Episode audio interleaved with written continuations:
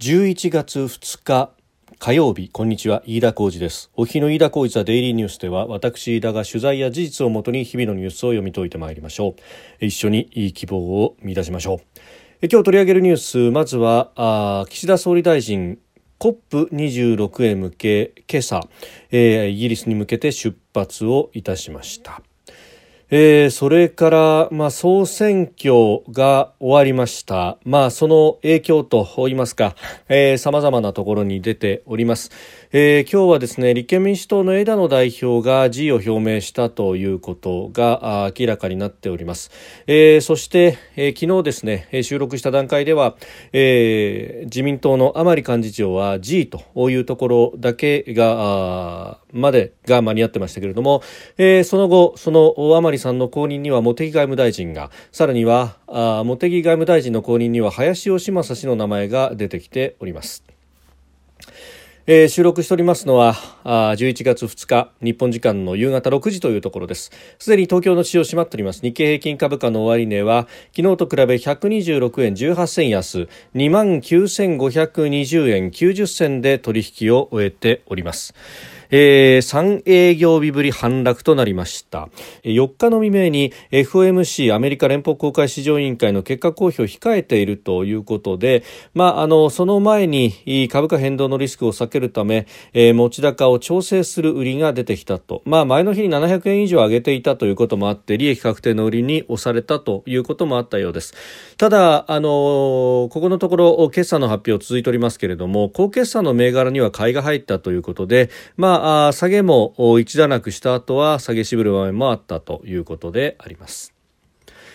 さて、岸田総理大臣は COP26 第26回国連気候変動枠組み条約締約国会議その首脳級会合に出席するため、政府専用機で羽田空港を今朝方出発しました。えー、出発直前、あの、報道陣に対して、まあ、記者団の質問に答えまして、えー、アジア全体のゼロエミッション化に向けて日本が強いリーダーシップを発揮する決意を世界に発信したいと述べました。えー、2050年までの温暖化ガス排出実質ゼロ、カーボンニュートラル、えー、それからアジアの脱炭素化の取り組みに対して、まあ、それを取り組むと強調したということで、えー、あります。まあここの部分でですね、えー、特にこのアジアに向けての,、まあ、あの協力というところ、まあ、様々な形が考えられると。うんいうところなんですけれども、まあ、これですね、あの、まあ、日本国内でも非常に急進的な方々もいらっしゃいますし、まあ、あの、海外はもっと、それが、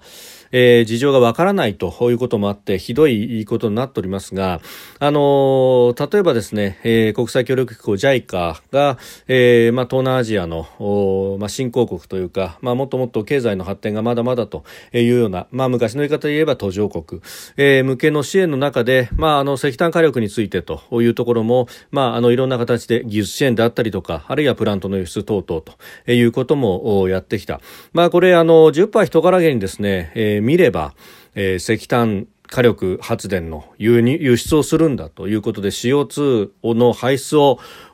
助長させるのかというようなですね、まあ、あの批判が、えー、出るわけですが、まあ、これこそですね、えー、まあ、そのある意味のこう理想主義的な現実を見ていない、えー、ものであって、まあ、こうしてですねそのプロジェクトが潰れて潰されていくということによって結局何が起こるかというと、えー現場の途上国の人たちが困り、えー、さらには CO2 の削減は進まず CO2 はさらに排出されてしまうと。いうことになってくると。これどういうことかというと、まあ、石炭火力の輸出禁止というふうにですね、まあ、これ、あの、政府もそういった内外からの声に押されてそれを決定してしまうという愚策を犯してますけれども、えー、それによって、まあ、日本が持っている技術であるとかで、えー、まあ、あの、既存の火力発電所と比べると相当にクリーンな形で、えー、CO2 の排出を相当削減した形での発電が可能になると。で、えー、途上国これから経済発展していくためには、えー、かなり電力が必要になってくるというところでしかも安定的に供給できる電力が必要になるということで、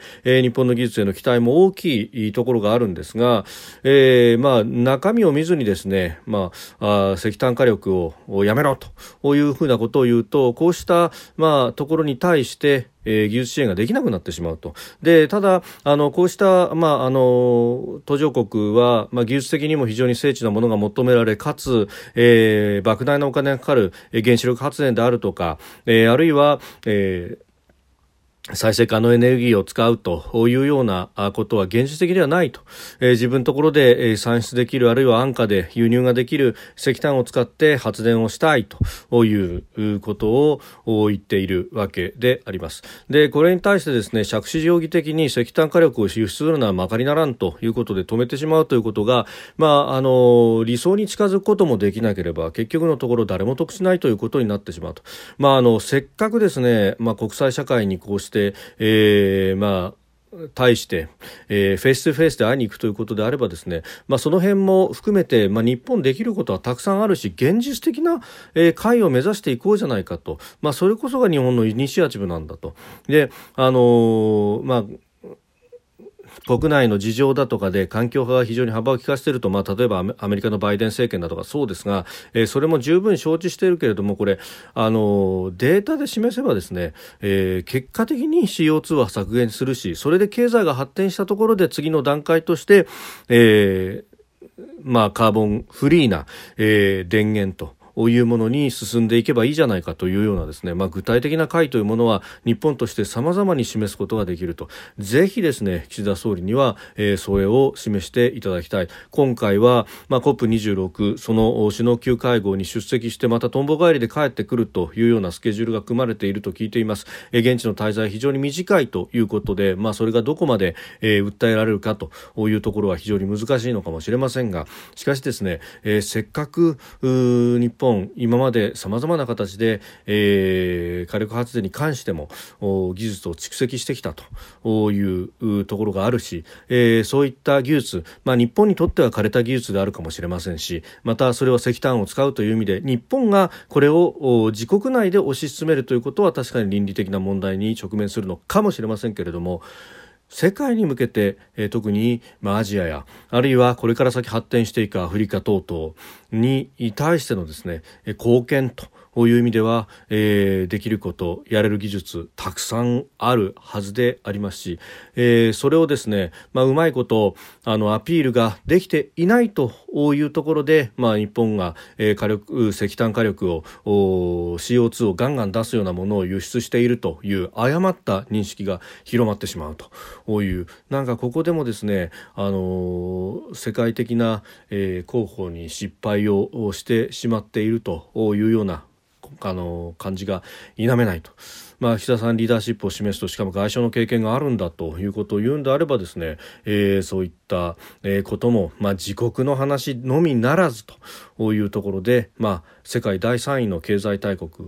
そのリーダーシップという責任を果たすんだということを堂々とアピールをしていただきたいというふうに私は切に願うところであります。それからですね、まああの選挙が終わって、えー、各党人事というところになってきています。えー、自民党は、えー、甘利幹事長が辞任、後任には茂木外務大臣、そして、えー、茂木外務大臣、まあ、外相の椅子が空くということで、えー、そちらにはですね、まあ、林芳正氏を当てるというような人事が出てきております。ただし、えー、林さんの就任に関しては、えー、10月10日召集の特別国会で、えー、再び主犯指名が行われ、えー、2次岸田内閣が発足しその、えー、内閣を作るという段において、えー、林氏の就任という形になると。いうことで、えー、その間、まあ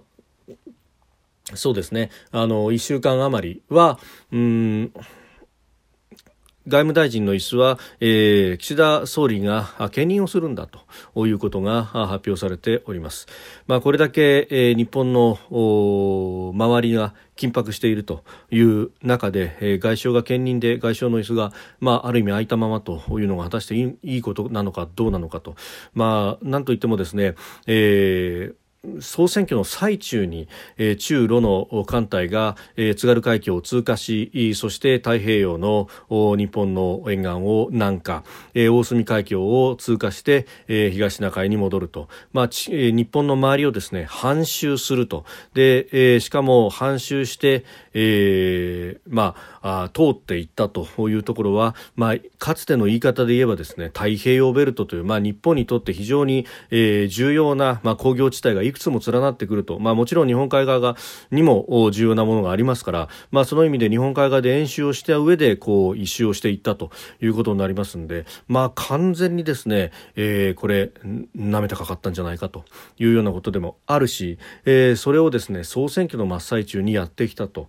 うんいうこと、まあ、ここまでやったところで日本の国内では安全保障が議論になるようなことはなかろうという鷹のくくり方もあっただろうし、まあ、そういった反応も見ていた、え、日本の国内の世論の出方というものも見ていたに違いないと考えるとですね、まあ、あの今回この総選挙の最中に、まあ、一部の候補者は、え、安全保障に対してもきちんと言及が個々の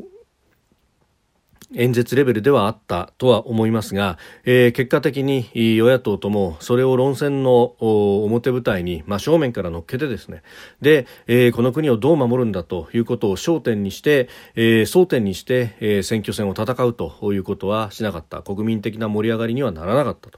というところで、まあ、その反応を中国やロシアあるいは北朝鮮、えー、韓国